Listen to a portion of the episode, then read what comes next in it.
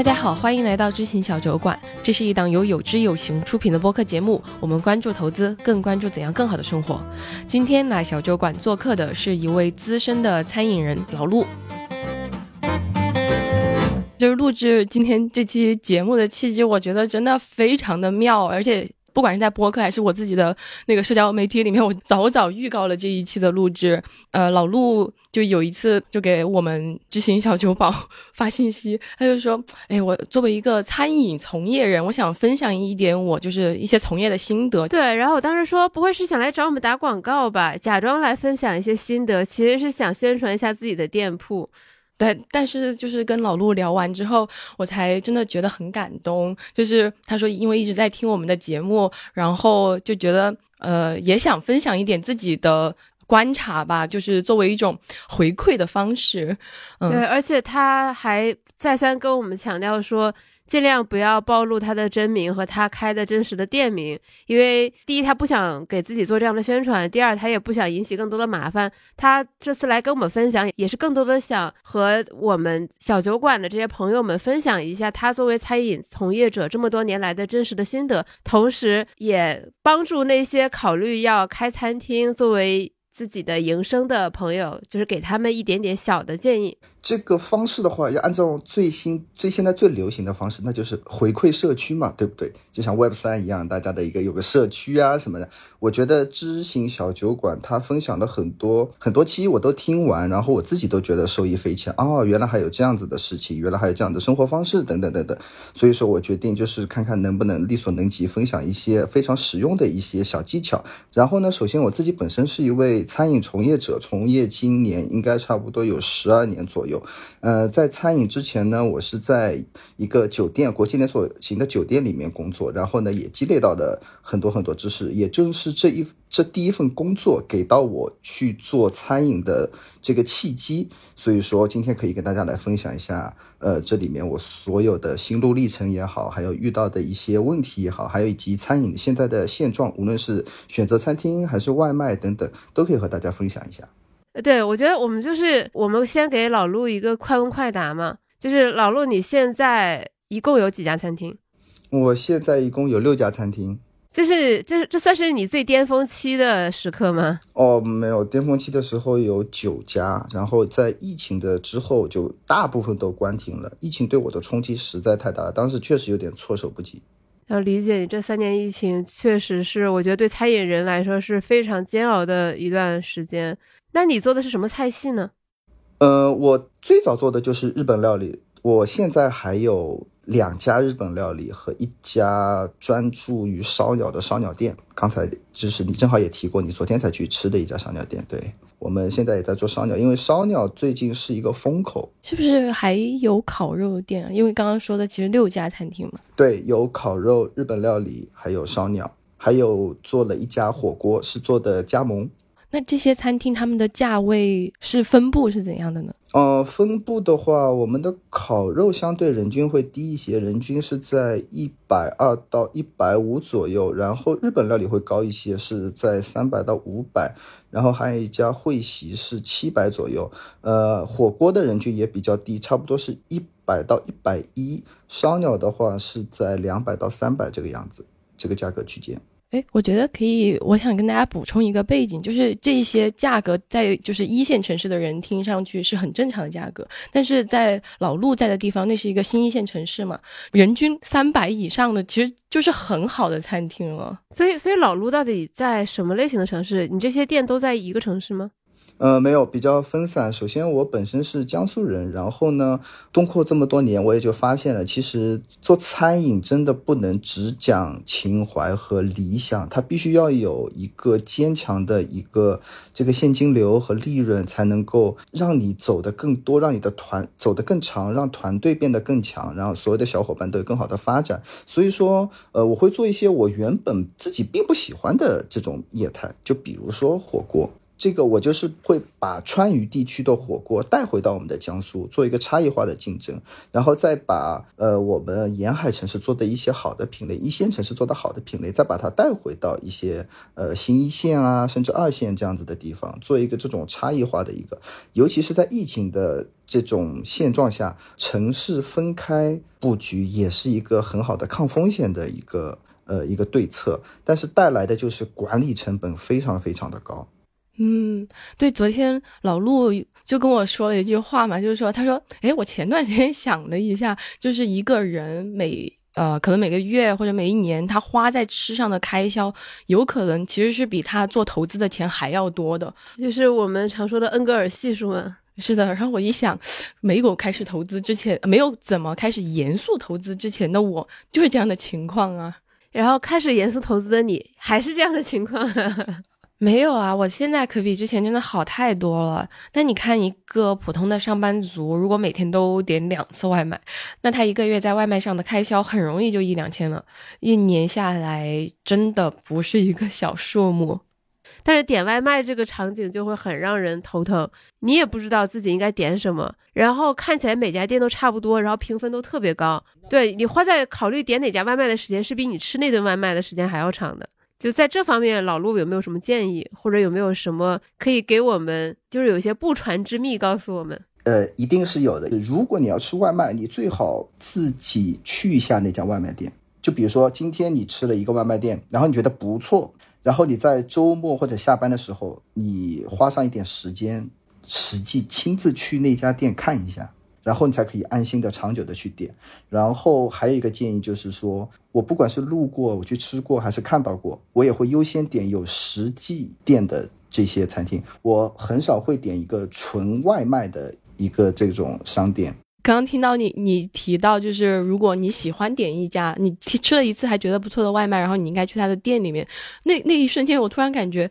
嗯，当我们找到一家好的外卖店，我们就应该重仓它，然后真的是在每个环节去确保你点的东西都是好的。我觉得这也是蛮不错的一个体验吧。你真的实地去看，然后你点的也会更安心，你决策的时候成本也会小一点，花的时间也会少一点。就。真的不失为是一个好的方式。对，你这其实我上周我还就是我最近有一家天天点的轻食，且推广给了我们全公司的朋友。然后我上周还真的去线下门店考察了一下，就确实就是有一种精神股东的感觉，就是巡查了一下很满意，就是窗明几净，然后整个料理台也很干净，然后食材看起来也很新鲜。呃，除了堂食比外卖还要贵之外，没有什么缺点。然后就嗯很满意，以后继续点。其实关于外卖，我还有另外一个迷思，我我觉得很多听众应该也会发现，说自己所在的城市的外卖，它也会有这种风向和趋势，就可能突然有一天，哎，什么什么雷椒拌饭，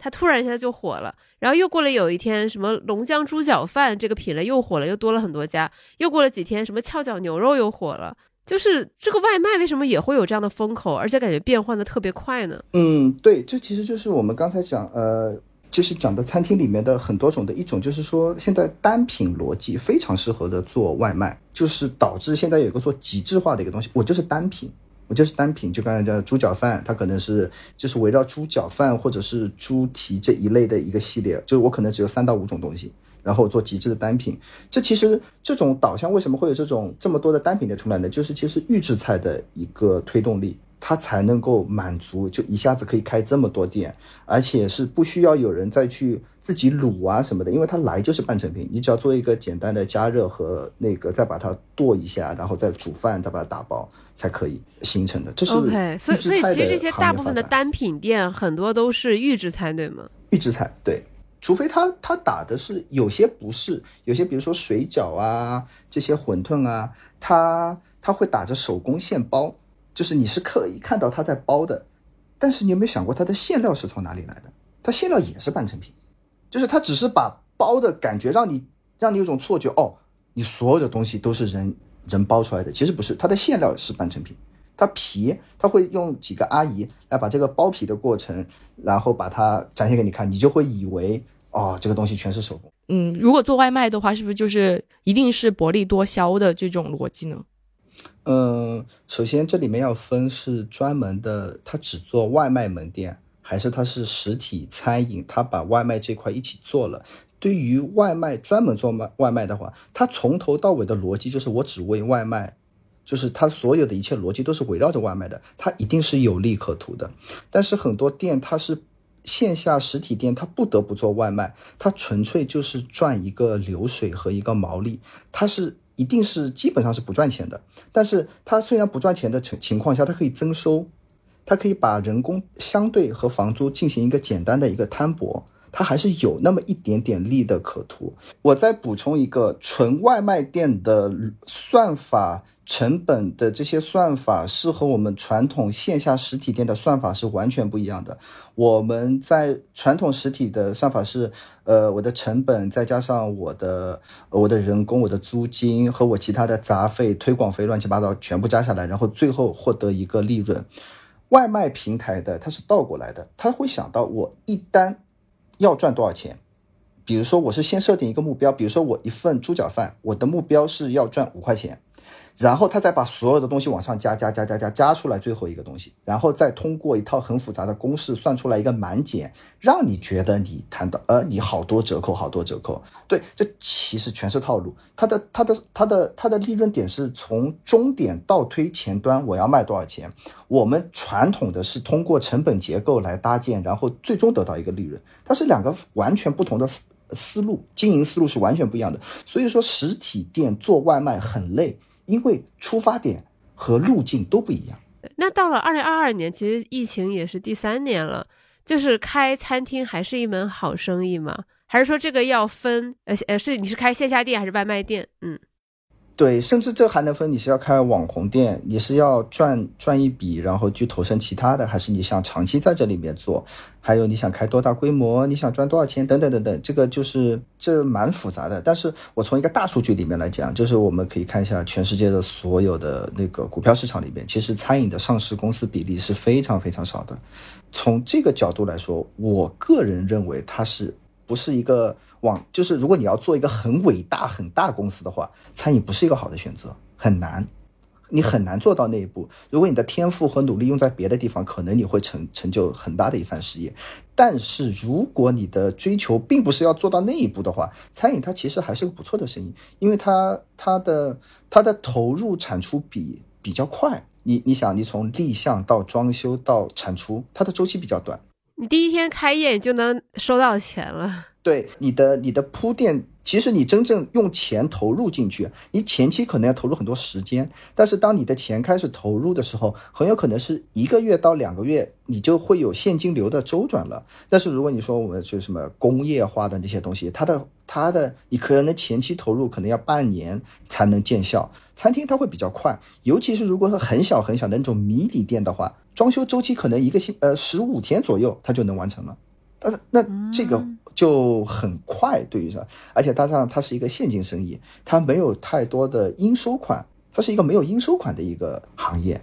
除非这当然了，那种商务宴请类的，它会有应收款，它是会有跟公司有长期的合作，然后来了之后可能是月结，那大部分的餐厅是没有应收款的，甚至你做大了以后还有预预付款，就是客人的储值。我用一个最极致的一种说法，就是说，你甚至可以在开业一个星期，你就可以回本。但这个回本不是真正意义上的回本，而是消费者的储值。你的投资够低，然后消费者又认可你，他给你的储值，你就可以把你的这个店的所谓的投资就可以拿回来哇，那其实这个是需要你的餐厅有一定的品牌效应吧？不然我觉得开。开店一周，人家愿意储值，这个听起来就很疯狂。嗯，不会啊，你会看到很多疯狂的储值，就比如说充一千送一千。哦哦，好的，这个确实是疯狂的储值。对，它是疯狂的储值，但它的算法是和普通人不一样的，就是说充一千送一千，他的你会觉得嗯，但是我在我的看来，我觉得他，我认为这种餐厅蛮聪明的，他就说我不赚钱，但是我回本了，就送充一千送一千，我。我不赚钱，我真的可以不用赚钱，我把这里面的利润全部摊给人工、房租、水电什么东西的，但是我一瞬间回本了。就每个人的想法是不一样的。这家餐厅后面赚不赚钱都无所谓了，你有本事，你今天一天来充值，你在一天之内所有人都来吃，这这也不现实。明白，因为因为我觉得其实很多中国人他内心还是会有那种小愿望，比如很多人调侃中国人的天赋技能是种菜嘛，很多人他其实内心也会有一个，比如开一个小店、开个小餐厅的这种愿望。对，但是这里面就可能会涉及到各种各样的轨迹，也有各种各样的坑。包括我认识的一个财经 KOL，他自己就是什么开果汁店，然后开了 N 家店，然后失败，然后试图开那种馄饨店，还是开在那种工业园区，他以为会有很多人来吃，结果也失败。就是你的选的这个品类，品类是门大学问，location 你的地点选址也是个大学问，就感觉有种种种种的学问。嗯，而且就是还有一点，就是我会经常在不管是抖音还是知乎上面会看到一些人，就是叉叉说餐饮，然后下面就开始卖课什么做咨询什么的。然后其实和刚刚老陆讲的有一点关系嘛，餐厅它是一个门槛非常低的生意，然后它有有现金流这么一个特性，所以人人都觉得好像我有机会参与到这门生意里面，然后就滋生出来了各种各样的这种。刚刚你提到的一些套路啊也好，我觉得那个也是蛮值得和大家讲一讲的。呃，这里面其实展开讲的话，内容还挺多的。呃，就比如说我们刚才讲到很多的那个餐饮的知识付费，就是我们不能一竿子打死所有人。那确实是有人真心实意的是在那个用自己的管理经验和那些东西在分享的。大家，但是呢，他的履历。这里面就要看一下它的最终目的到底是忽悠你去加盟，还是纯知识分享呢？这个大家一定要判判断一下。然后就是讲，呃，其实我认为餐饮这个行业是这样子的，其实没有绝对的难吃和没有绝对的好吃，你只是没有找到你就是喜欢你的客人。我可以举几个极端的例子，大家可以想想是不是这个回事？就身边一定有人非常喜欢吃榴莲和非常讨厌吃榴莲，一定有人非常喜欢吃螺蛳粉，也有人非常讨厌它。这个东西就是已经被印证过了一个东西，就是你怎么样去找到愿意来消费你的人，这是非常关键的。就刚才就讲到选址问题，就是当你想在一个地方看餐饮的话，我的个人建议是，你先去这个区域里面找一家你想做的品类，先去上班。你工作一个月之后，你就能判断你这个东西大概能不能做了。你如果你想开烤肉店，你有心仪的地址和地区，你能不能先放下身段，不要把自己当一个老板，你就把自己当一个员工。从零开始，你去这家烤肉店去看一下，去学习一下。你先当客人，再当员工，或者是你直接当员工，你去观察一下它有没有你想象中的那么美好。如果你想开火锅店，光去一家火锅店都不行，你可要去几家火锅店，看一下他们每一家火锅店生意好的原因。有些是味道，有些是服务，有些可能只是客人已经习惯了这里的氛围，你都要去把它分析的清楚，才能踏进去这个餐饮的这个这个行业。很多人。他什么功课都不做，上了一些网课，或者是呃，就是简单的脑补一下，他就去做了，这个是万万万万不可行的。对，就实践其实还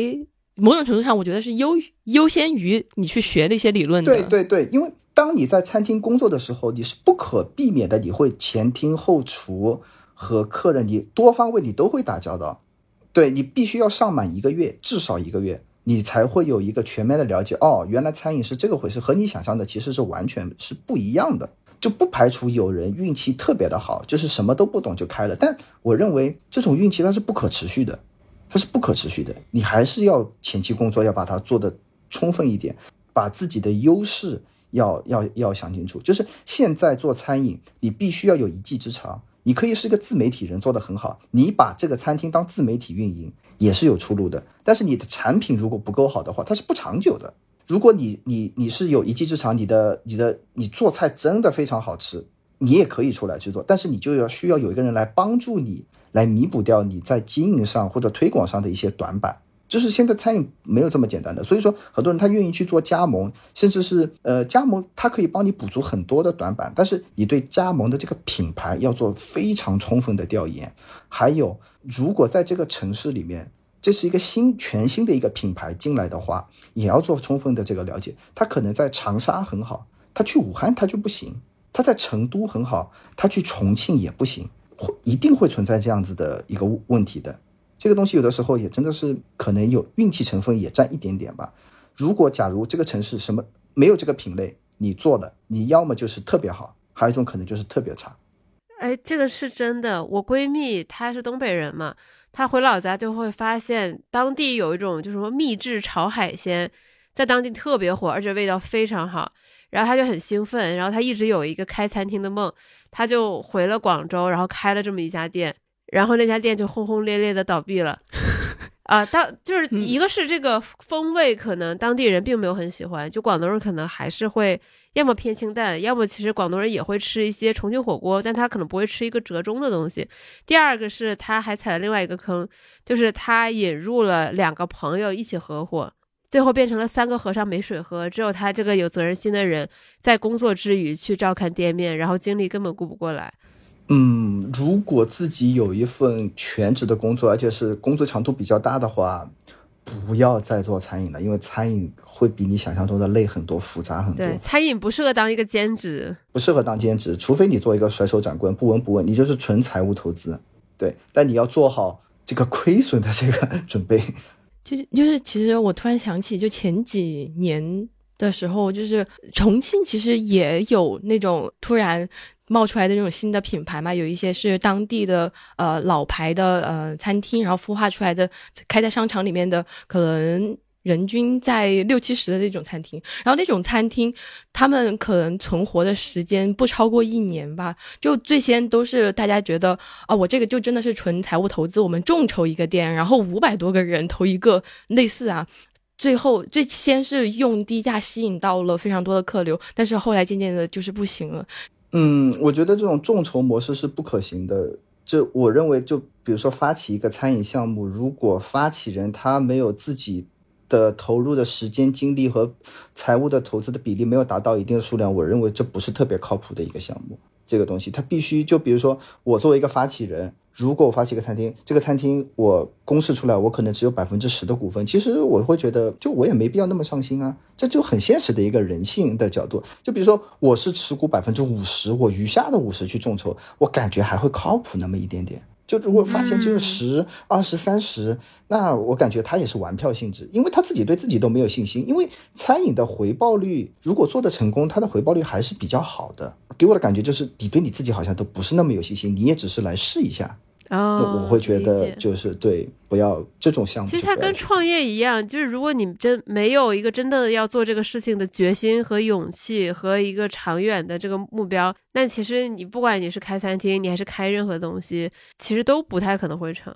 是的。除了就是开餐厅，它其实如果你开好了，它确实是有利可图。但是这件事这个条路很难。但我之前其实听说过两个围绕着开餐厅的，就是这种生意模式是可以赚钱的。我不知道在二零二二年还能不能赚钱，但是在前几年是很赚钱的。我有朋友是他做什么呢？他做帮你打理大众点评页面。嗯，他赚了很多钱。他是就因为当时有很多线下店，他其实那些老板不是很懂互联网，不懂也不知道怎么样装修自己。对我用的是“装修”这个词，怎么样装修自己大众点评的页面？然后我的朋友就会给他们提供这种服务。他靠提供这些服务，反正在北京提供这些服务赚了自己的第一桶金。然后后来又开启了另外一个业务，是帮助外卖店做一些外卖，就是你在美团和饿了么的这个店面装修，以及给他们做一些培训。你们应该怎么样？你们应该推什么样的 SKU？你的怎么样管理你的评论等等等等，这还是等于说靠卖铲子，然后又赚了一笔钱。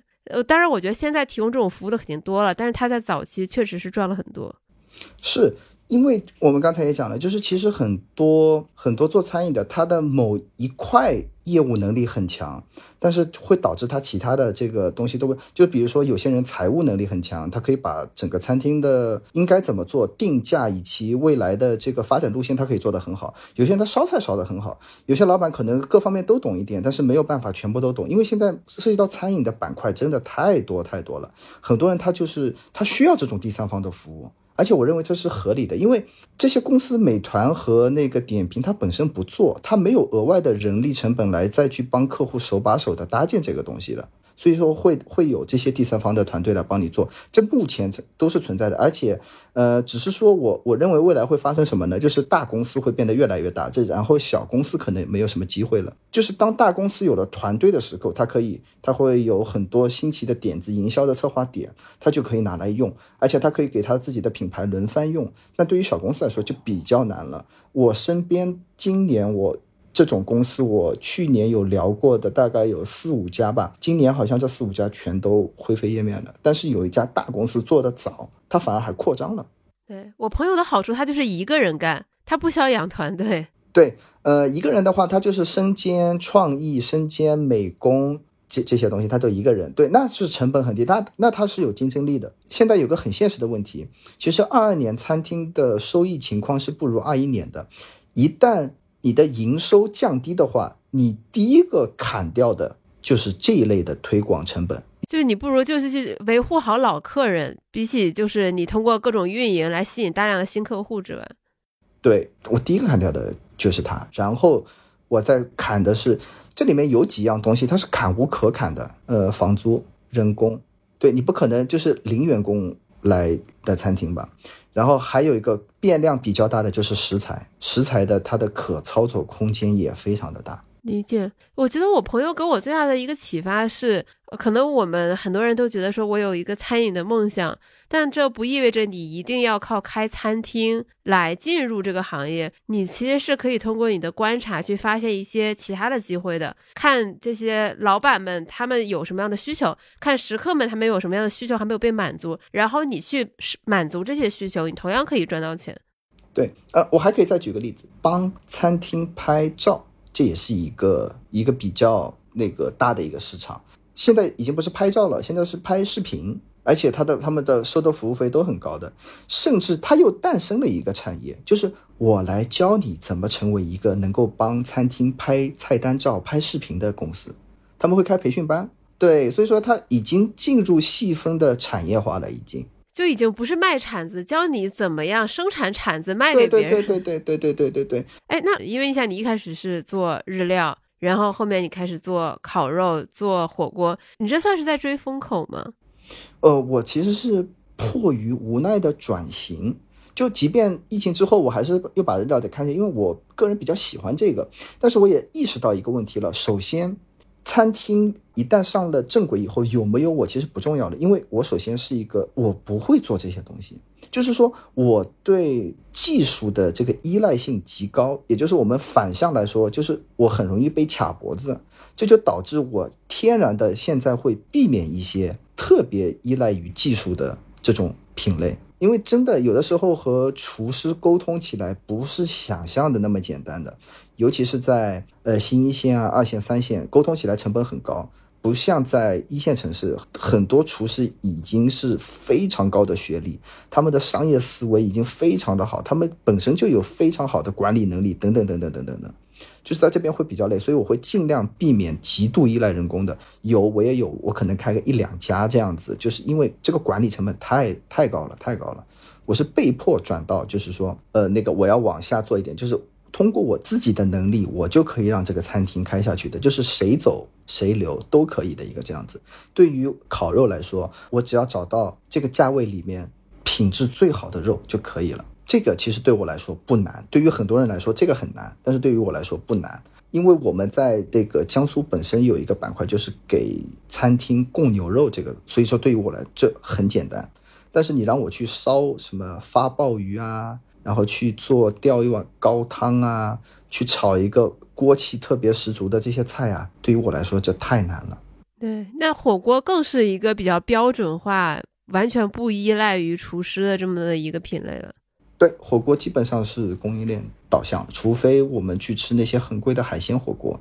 但其实你想一下，海鲜火锅它也是产品流，就你吃的海鲜，他们不用生产，他们只要清洗，然后养在那里就可以了。火锅还是很简单的，非常简单的一个行业。那自从你开了烧那个烤肉和火锅店之后，你会不会觉得说，其实自己早就应该投身这两个行业？有点不可自拔，但是还是会有点不可自拔。对，呃，对，呃，因为这这也是你一条简单的路走多了以后，你要再去走一条难的路，这真的很难。但可能未来我还是会想着，就是说，比如说把看看有没有机会在别的地方做一个淮扬菜呀什么。当然，这只是理想化的一个状态，真不真的去做，还是取决于你亏不亏得起。当哪一天我就说，哦，这个项目我可以亏得起了，哦，我就会去尝试一下。对我刚刚在我们聊天的过程当中，其实我还有嗯一个蛮好奇的点嘛，就是嗯、像今年我看到的一份报告，它就是美团的一个报告嘛，他说其实，在现在一些一线城市、新一线城市，今年特别是就是烧鸟还有烤肉变成了一个风口，你刚刚也提到了嘛，那你觉得你踩中这个风口和平时在做这种日常经营有？就是你日常经营是在经营日料店嘛？那踩中风口和日常这种经营，这种两种体感是不是会有很大的不一样呢？嗯，其实是不一样的。其实烤肉的这个风已经过了，烤肉的真正的风口就是在疫情之后的那一波大爆发，那波是绝对的风口。因为首先烤肉它是全熟，因为在疫情的时候，大家就是就是出了几个问题，大家对生冷的食品其实大家是非常的抗拒的。然后烤肉它正好是分餐制，它有点分餐制的这种感觉在里面，体验在里面。其实它是熟的，这两点让这个品类一下子就起来了。然后其实今年已经开始衰退，因为它就是总有人会后进场嘛。现在进场烤肉的人其实不是特别的，经营上会压力很大，因为从两年前的肉价，从牛肉的成本已经涨了三分之一左右了。它现在的定价体系，其实它开出来的店，要么它的利润比别人低，要么就是它的价格比别人贵，要么同样的价格，它只能用更差的东西。所以说它的开局会难一些。现在，烧鸟确实是这两年兴起的。其实最早把烧鸟做好的店就在北京，是一家叫做鸟镇的店。嗯，哦，知道，嗯，就是在北京，他在几年前，应该四，应该有四年了，应该有，嗯，甚至接近五年了吧。他就是把烧鸟往高价推的第一家店。之前的烧鸟可能人均是一百多，就是这家奇奇怪怪的店出来以后，他把整个烧鸟市场推向了一个高峰。然后他也是层层递进的。北京的烧鸟这家店成名以后，上海马上就开始，然后是深圳、广州再开始，然后。今年才是大规模的二三线市场开始有烧鸟这个品类进入，然后烧鸟为什么是风口开的人多？我就讲一个就很简单的，因为鸡便宜，利润够高。哦，确实，因因为因为我最近一段时间确实也刚吃了烧鸟店。哎，为什么我今天分享了这么多我前段时间的经历，显得 显得我有点吃，每天都在吃喝玩乐。这这烧鸟店我不能理解。它真的好贵呀！它烤个鸡翅，它为什么就能卖十几二十块钱？因为人工贵，人工贵。对，就是好的烧鸟店和差的烧鸟店，其实这里边有一个天然的一个分界线，就是你的串是成品还是自己自己串的。自己串的呢，又分你的鸡是活鸡，有人帮你杀好送过来，还是你是用的冰鲜鸡。然后活鸡里面又要再分你是用的什么品种的鸡。然后你有没有稀有部位等等等等等等，它也是层层的，导致它的人均价格会有，甚至会有七八百的烧鸟，会有三四百的烧鸟，五六百的烧鸟和几十块钱的烧鸟。哎，那老老陆，你开这个烧鸟店是因为就觉察到就是就是这这一股风潮，然后决定就开在这个我们这个新一线城市，还是说你一直一直都想开，然后刚好就碰上这个风口了呢？嗯，算是想开吧，算是想开，因为和很多店的那个老板呀、厨师也都一直在沟通，他们就会分享一下自己的这个，诶，他说我们最近烧鸟店的业绩非常好，为什么？等等等等，大家哦，那可以啊，我们要，那我们也来学习一下，然后就顺水推舟，就就会把这个东西开了。之前是开在。一个业态里面，我们在二楼会开一个这样子的一个这个，然后后来就独立又开了一个专门的一个店，这样子。其实这也算内部孵化，内部孵化，但就就一样，其实就跟呃牛市来了的时候，就比如说某几个板块，你感觉就是不一定会很长久，但是我感觉这几个板块未来会很好，我可能就会去买这些板块的股票或者指数等等等等，其实是一个概念。对，就是我不知道这个烧鸟能活多久，但是在通过我的努力，我能在这个周期里面，我能赚到钱，不亏，或者是能够回收投投资成本，这些我就我就会去做这件事情。对，而且你是在低估的时候进场的，就即便最后这个风口可能过去，你也不太可能会亏损，它应该还是会经营比较平稳。对，但其实同时这也是一个风险，因为这个城市到底接不接受？还有待验证。有两种方法，你可以等这个品类在城市里边有了，然后生意很好，你可以做第二波、第三波进入的。因为中国这真的太大了，你不可能通过一家餐厅满足一个城市的需求，这很难。尤其像大型城市，它的交通成本很高的情况下，很难满足大家的这个需求。你可以跨区等等等等，你有很多办法去进入。你可以不一定要当第一个，你可以当第二个、第三个、第四个、第五个都没问题，但千万不要当第一百个，那就很累了。就比如说现在就不要再在就是那个新一线城市开烤肉了。对，我觉得可能现在在一线城市开烤肉也是一个很危险的选择吧，非常危险的选择。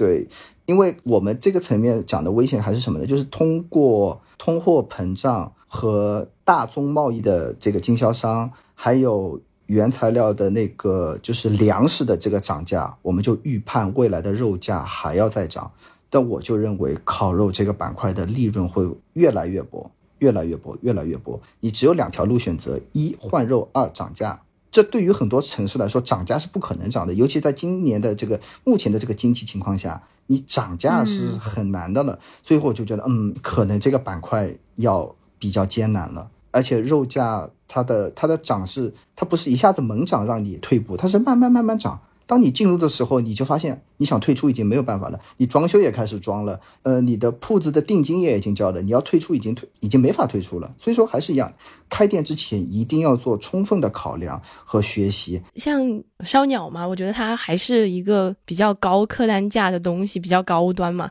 它可能甚至都不会上一些团购。但我现在想要请教您的一点就是，其实我今年开始在吃喝玩乐专家 雨白的安利下，也开始。会用抖音去尝试它本地团购嘛？我就注意到一个现象，就是抖音上的团购的价格比任何别的平台都要便宜。这这一定的啊？是吗？呃，也不叫硬性规定吧，这是一个软性规定。首先，抖音它的本地生活其实刚刚起步，它的初期都是包给第三方平台做的。然后第三方平台的逻辑很简单，就是我提供全套的拍摄，然后我。我要赚的商家这里只有一个目的，我要赚取这个佣金。呃，本地生活类的第三方的佣金差不多是百分之十五到二十的一个扣点，然后具体这里面的扣点是情况不一样，它都会有一个偏差。就你要求的服务越多，它的扣点就会越高；你他给你的服务越少，你的扣点就会越低。然后为了让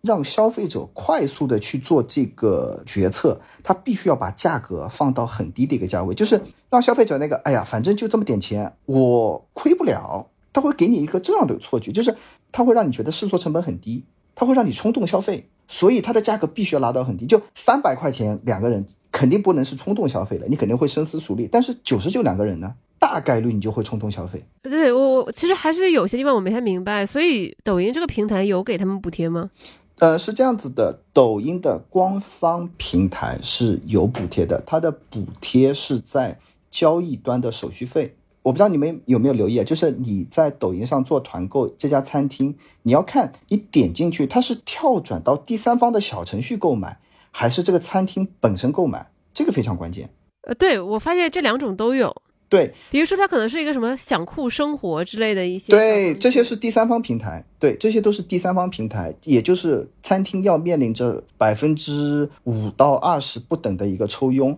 然后这里边套餐的逻辑就是外卖的逻辑，就是我这一单要赚多少钱。然后我再开始组合菜品，然后再做出来一个九十九甚至一百二、一百六的一个这个的，它是倒过来的逻辑，就是来一单我赚多少钱，它是这样的一个逻逻逻辑来的。甚至有些餐厅，它为了满足这个价格，它会换食材，就是这些菜可能它的菜单上之前是没有的，但是它为了满足这个价格，它必须要去引进一些额外的新的食材来去做这样子的一个推广。就其实，我觉得这还是 KPI 导向造成的一个不好的一个结果，就是因为第三方平台它要赚流水，流水意味着营业额，怎么样保持一个高的营业额呢？就是低价，让你冲动消费，因为它会一次性请很多个达人来，他可能是比如说我每个月固定给你拍八个，然后他会告诉你这八个市场价，你去找他们拍要多少钱，我现在免费给你提供，你想，诶，划算啊，但是你要上一个套餐，价格只能是这个样子的。等你做火爆了以后，你再把这个价格，比如说幺二八，你可以再提到幺六八。你一开始想做幺六八不行，因为他要算一个，他要预判你能卖多少单，他要把他的成本给赚回来，因为他请人也要他也要那个支付这个达人的费用嘛，他会预判你的销售额，他也承担着风险，但整个逻辑还是 KPI 逻辑，所以说我不喜欢这样子一个东西，这其实就是故意用低价让消费者造成冲动消费，然后消费者花的钱其实。并不一定能够非常的获得好的体验感。哦哦，我终于明白他为什么他这个套餐会比像大众点评之类的平台低了。呃，当然一部分的原因是抖音的这个补贴，但是另一部分是，比如说像第三方平台，它会提供像刚才老陆说的这种达人探店服务。比如说，我看到一家店的时候，他他会有，比如说我我人在北京，我在那个短视频里就能刷到什么，哎，今天我去了什么某某串店儿，然后这个店怎么怎么样，特别的正宗，那些应该就是在第三方的服务当中的这个整个 package 当中的一项服务，而像大众点评或者是其他的那些小平台，它是提供不了这样的服务的，而抖音。围绕着抖音的这些第三方平台，它是可以把这些服务都打通的。我帮你拍照片，帮你拍视频，而且这些视频它未来也许还有长尾效应啊，你还可以当做一个宣传。然后店家就觉得说，那我就吃点亏，就把它当做一个营销推广的这么一件事儿来做了。然后其实最后我觉得还是消费者受伤。对，消费者是一定受伤的。在这些套路一旦已经完成所有的逻辑上的这些闭环以后，消费者一定是吃亏的。最早就是。呃，商家自己出钱找达人来拍，一个给一定的费用，然后算，就是有没有效果，你风险全是餐厅单，但是你这个硬性支出就会那个，就算商家的最终效果好不好，听天由命。然后就是这些很聪明的人就想过，哎，你餐厅不用出钱。我们做一个置换，你提供套餐给我，它的价格为什么一定要比美团和大众点评低呢？它就是让你冲动消费。他说：“哎，你看这家店在大众点评上的套餐的价格是三百块钱，现在只要幺六八。那你觉得，嗯，就是你也不可能把每一个菜去对，就算去对，你也看不到它标出的克数，等等等等等等。”所以说，其实就是偷换概念。那现在这个，我觉得挺乱的。其实现在，对，其实现在真的套路非常非常多，全是套路。餐饮这个里面基本上全是套路，全是。他也这套太多。我我再举一个例子，然后 又吃什么了？这 个这个，我们小酒馆几个主播都知道嘛。我前段时间大众点评中了一个霸王餐，对串串店的一个霸王餐，对，它是代金券两百块钱。我说两百块钱一个串串店，我还不是得横着走。然后最开始我本来想请小杨和楼楼去吃，结果我发现根本排不上队。我想说，天呐，这家店这么火爆，那一定非常好吃。后来呢，又过了一周，我带了我另外一个朋友去吃，我终于明白为什么这个店排排的这么火爆。首先，他在抖音做了一个九十九元三人餐的一个套餐，然后里面大概里面是包括一百二十串，还有各种各样的小吃。就是我怎么算，我都觉得这个成本你是打不赢的。后来我去看，果然他的每一个签儿的那个肉都极少极小。然后我和我朋友两个女孩子，两百块的这个霸王餐代金券根本吃不饱，最后自己还付了一些钱。而且它的那个品控很差，味道很差，然后呢种类也很差。然后我就终于明白，说它为什么会有这么火爆的这个假象了。嗯，对，就像那个我说，现在呃，我们可以再举个例子，就一家新开的餐厅，在没有做大规模的宣传的情况下，为什么能够做到开店即火，排队一个月？他餐厅，你甚至在大众点评和抖音上都找不到他的团购。你会觉得，哎，这那那一定生意很好了，就没有这种超低折扣了。但其实他在内部就已经消化掉了。他在很多城市里面就有很多人，他会有这种群，他会在半夜的时候会开放一个，比如说美团的一个渠道，可能大家约定好是晚上凌晨两点，我可能有三千张券，可能是九十九抵一百啊，说错了，是九块九抵一百这样子，然后大家三点的时候把这些券全部买光就可以了，然后他就下架了。然后你就会发现，哇，这个店生意好好啊！但你是正价消费，人家是九块九团了一百来的。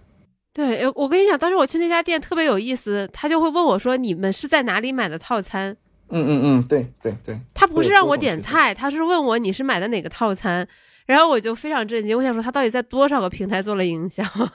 对，所以说做餐饮现在很麻烦的，就是说你要。既要懂推广，要懂营销，又要会在正常的逻辑下，你你有一套成本体系。你在这种极端的情况下，你又要再做出一套新的成本体系。所以说，对对餐厅的要求真的是非常非常非常的高的。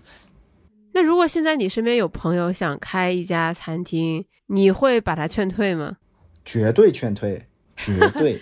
就是一一点回环余地都没有吗？一点回环都余地都没有。就当然我要评估一下他的这个资产啊。就对于我来说，如果非常有钱的人，我会推荐他直接去开麦当劳和肯德基，他的回报非常的稳定。他是特许经营，但他的回报周期和普通的餐饮是两个概念。他可以做到一个资产的保值和一个相对稳定的持续增长。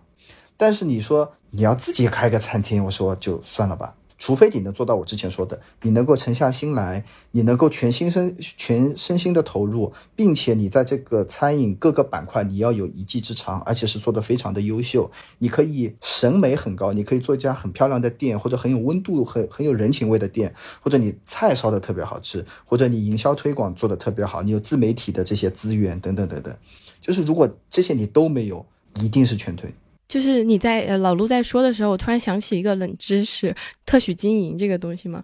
你你知道，在中国其实有特许经营资质的这种餐饮其实是极少的，很多那种加盟，它其实从法律上来说都不是非常非常的正规。就是如果说实在是钱很多，然后考虑加盟的话，真的是需要去查看一下它的资质，它到底是不是就是我们国家的这个特许经营的那种餐厅的名单里的。对，就是它有个硬性规定，你自己本身门店就要直营，就要有三家以上。很多人放加盟就开了一家店，个体户他就在那放加盟了，很多很多很多。但这两年就是韭菜割的差不多了，这种品牌也不多了，也很难再去忽悠到呃人了。真的，只要多留一个心眼，多做一些功课，勤快点打电话去问，去走到店里面去跟加盟店的老板聊一聊，其实你就能够避开很多很多坑。对，可可是还是会有吧。去年应该是那个什么五花肉，就是那种烤的五花肉，会在街头会搞一个小店，然后就是一一长条，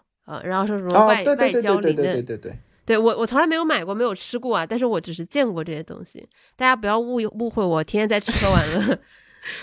一夜之间那些店都没了，基本上都没。对，就是一夜之间开出来，然后一夜之间又没了。这种一夜之间的东西，就突然开了很多，然后投资特别小，然后号称回报特别大的，大家真的要留一个心眼，真的要留一个心眼。嗯，突然想到预制菜，就是前段时间那个 创始人他的那个模式嘛。就是他好像跟你说起是那种成本很小，你开这个店，然后好像是稳赚不赔。对，而且你可以当个兼职来做。对，但实际上他背后的生意，他是想放贷给你啊，他根本就不是。哎，这个就是另外一个话题。对对对，这个其实不是他的首创，其实在很多加盟品牌里面已经有了。就据我所知，这种店还挺多的，这种品牌挺多的。就是比如说你要呃，在江苏有个品牌，它是做米线的。你要来加盟，我可以。你连加盟的钱都没有，没问题，我可以贷给你。就是我可以提供全套解决方案，你只要出个人就行了。你给张身份证，出个人，找个铺位，我马上就能帮你全条开了。你连你只要签一个借贷协议，你只要付很低很低的钱，我就能帮你把店开起来。然后我从营业额里面直接把你的钱的一部分的利息划走，都有这样子的模式的。这已经不是他的首创了，一直都有这样的存在。就是我们刚刚聊完，就是餐厅是不是一门好生意？就是之前。看过一个也是很多年的一个餐饮人说的，他说未来餐饮业的一个趋势嘛，其实是往两极化发展的，要么就是极端的标准化，要么就是极端的追求品质。那相应的你就会呃付出不一样的价钱嘛。然后我觉得其实我一直对预制菜。不是那种特别支持，但是也没有反对的，我就慢慢觉察自己这种心理。其实我最迈不去、迈不过去的那个坎儿，其实是我的预期和他给我呈现的东西是不匹配的。比如说，我去一个餐厅，我。自然而然，我从小生长的这一个经历就告诉我，我吃到的就应该是现炒的菜。然后他在广告上或者在抖音上宣传的也是我们这个食材很新鲜，是现炒的。但实际上端上来的就是预制菜，这个就让我非常的生气。我觉得这个是其实让很多人对他有一些偏见的一个非常重要的原因。这已经属于虚假宣传了，你生气这是必然的。其实餐厅的红烧肉它都做不到那个现焖现熬，就大部分的餐厅它的红烧肉都是一大锅煮好之后再冻起来，然后再把它。没有一个餐厅可以说专门为你煮一锅，这个时间上的。对，关键你也等不起呀，你等不起。对，所以说红烧肉这东西没有工业化预制菜的时候，餐厅一直在做预制菜，它一熬一大锅，然后把它分好，然后冻起来，然后客人点的时候再还原。只是每个人的这每一个步骤，在以前是需要靠厨师把握的，现在是靠工厂来把握。所以它的还原度等等等等和和厨房把握还是会有一定的区别，但通过时间和未来的这些大量的呃新的这些工厂和资源的投入，预制菜它的口味会做得越来越好。对，因为因为我一直以来都是一个旗帜鲜明的预制菜的支持者，有的时候我看到一些抨击预制菜的那种雄文，我都会觉得。有点过了，就是我觉得很多那种文章，它是完全没有吃过预制菜，或者是就是就是没有真的去研调研过。比如说现在市面上稍微大一点的预制菜品牌，我大部分都吃过，有些我觉得味道已经做得非常好了，但是确实那些做的比较好的品类，它可能也就像刚才老陆说的，是相对比较不健康的。比如说我曾经安利过很成功的某个品牌的狮子头，非常好吃。炸藕盒也非常的好吃，还有他们的肥肠清洗的很干净。其实我们平时在家你很难去清洗肥肠，但他那个预制菜的肥肠做的很好吃，而且也很干净，我就会觉得那会让我真的感到惊惊喜。而且说实话，我如果我觉得预制菜你的口味有保证，且你的中央厨房你的整个流程品控稳定的话，我觉得是比人做出来的要干净的。所以，我我是一点都不排斥预制菜，但当然，我希望以后能有更多好吃且健康的预制菜。就是我有，我现在看到一些报道，我就会觉得他们对预制菜的了解太少了。对，比较少，而且可能是以点盖面了，他们是有点对，就是他总会把预制菜和家里妈妈做的干净的又健康的小炒拉这么一个对比，我就觉得这东西还挺荒谬的。你现在想让你妈妈天天给你炒菜给你吃，你妈还说你你一边去，我给你点钱，你去点外卖呢。对对对，这是完全的一个不公平的一个对比。那其实做了这么多年餐饮行业，你有没有想过要转行什么的？尤其是就是疫情的这几年，想转行，但是很很难转行了，因为自己的这个所有的，包括每天想的事情，什么东西的，都会在这里面就是沉下去了。就是基本上围绕生活里面围绕的大部分东西也是和这些东西有关的。转行的话，我也可能只会说相关领域，比如供应链什么的。对，就包括我们呃，今年我们的那个包子工厂就可能会投产，我们会生产那个包子。然后我们也是研究了很久，就是怎么样在包子冷冻的情况下还原出。就是现包现蒸的这个口感，反正研究了半年，我试了一下，我认为合格了，而且它的价格也非常的漂亮，所以说我今年可能会朝这个方面去做。但很多人会问你为什么要去做这个，主要还是因为现在的就是这个疫情的情况下。做这些绝对刚需的的这种需求，呃，至少不会错，安全，对，安全。就是之前跟老陆聊的时候，其实他说了一句话让我觉得印象特别深刻。他说：“我做餐饮做这么多年，我没赚到钱。”然后我就觉得啊，没赚到钱，为什么你还要继续在这个行业里面？是的，就是餐饮它本身的它的风险系数，它它很容易全部归零。就是餐厅你投入之后，如果经营下去不好。你是它的残余价值很低很低，非常的低，就很容易归零。就比如说为什么没有赚到钱，就很简单，你第一家、第二家、第三家赚钱了，你把这几家赚的钱，然后去做进行一个投资，假如他投资失败了，那你就是没有赚到钱。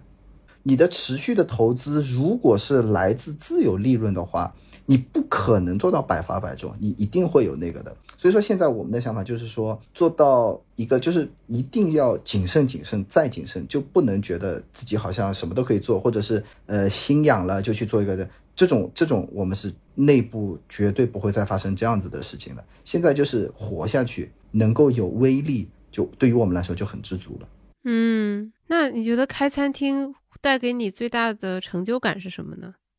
成就感就是，呃，会有一些比较忠实的客户会变成现实里面的朋友，对，这我觉得就是比较大的收获了。其实餐厅它有很多种形式，有些人他开餐厅，他甚至不是以盈利为目的，他把餐厅当做一个平台，他就是来交朋友的，他会通过别的渠道来赚到钱。呃，对于很多人来说，开餐厅就就是开餐厅，但是我认为就是餐厅它其实是一个人相聚的地方，嗯，它是所有人在这里相聚，它是给给了你一份信任。这么多餐厅，任何一个城市都有成百上千上万家餐厅，他在冥冥之中选择了你，他已经是给了你一份信任了。如果他还能够变成回头客，真的就是你要想啊，你我们在马路上一天要遇到多少人？你会和他发生链接吗？不会。但是你和一个餐厅选择了链接，还会持续的来光顾，那我就觉得这就是成就感啊！嗯，就是我可以认识到这么多陌生的人，然后其中有一部分会变成朋友，甚至同行也会变成朋友。我觉得这目前就是我收获的最大的成就感。哎，真的，就包括像我们做小酒馆，我在我我每次看到别人介绍说他是我们的听众，我是真的就会很感恩，因为我觉得大家愿意花三十分钟到六十分钟听一期我们的播客。现在大家生活多么忙碌，他能花这么多时间来听我们播客，这是是非常值得我们感恩的一件事情，而且这是非常有缘分的事情。这个世界上有这么多可能是排遣时间的方式，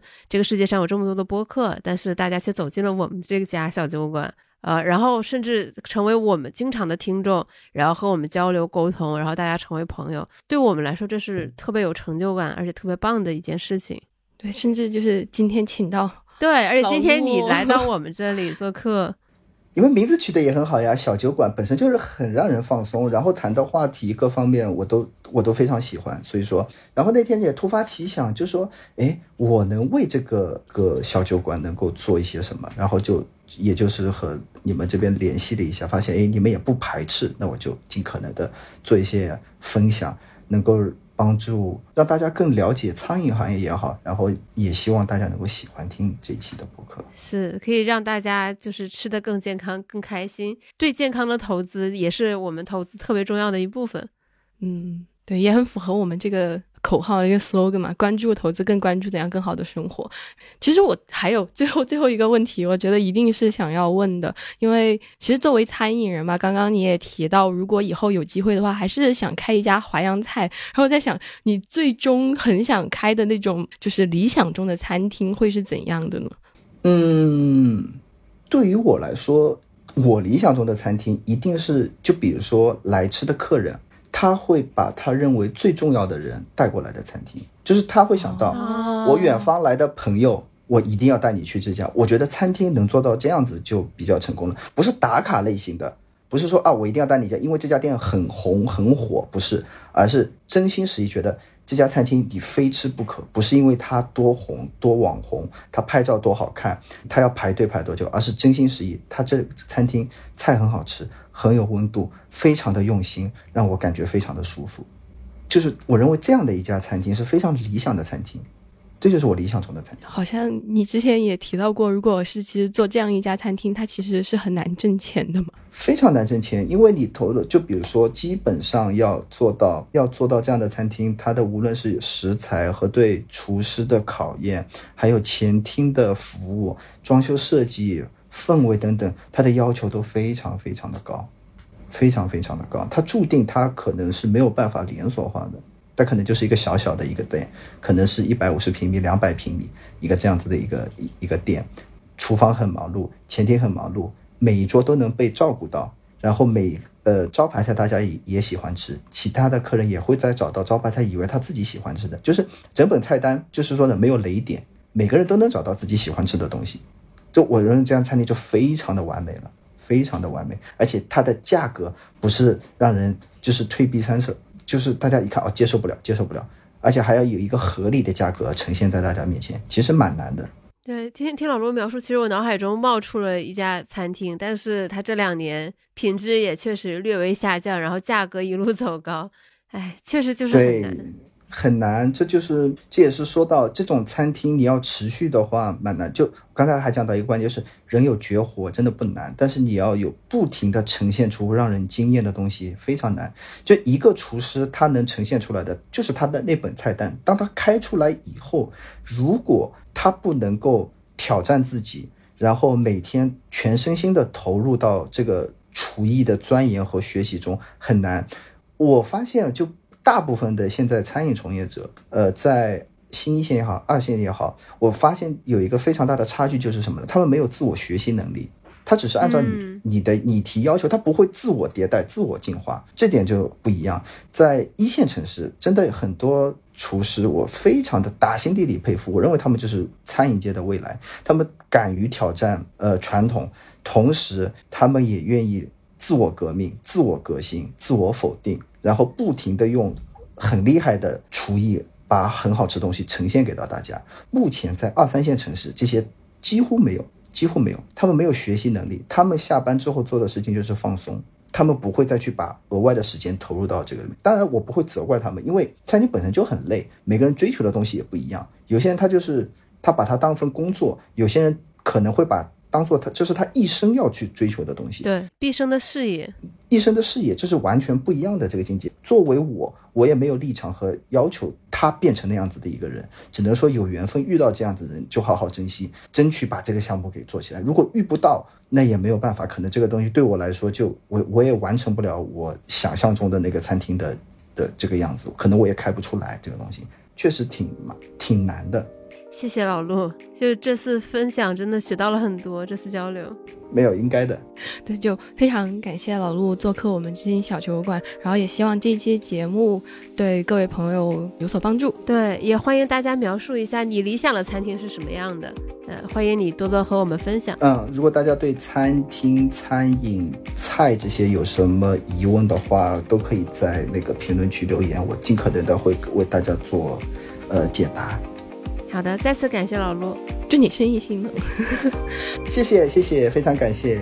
谢谢你收听到这里，您的收听、分享、反馈对于我们来说都非常的重要。所以，如果您要是觉得我们的节目还不错，欢迎把它分享给您的朋友、亲人、同事。如果您在苹果播客收听我们的节目，那就太好了。我们无比盼望能得到您留下的五星好评，您的鼓励就是我们前进的动力。如果你对了解更多的投资理财资讯感兴趣，也非常欢迎下载我们的 App。有知有行，我们下期节目再见，拜拜。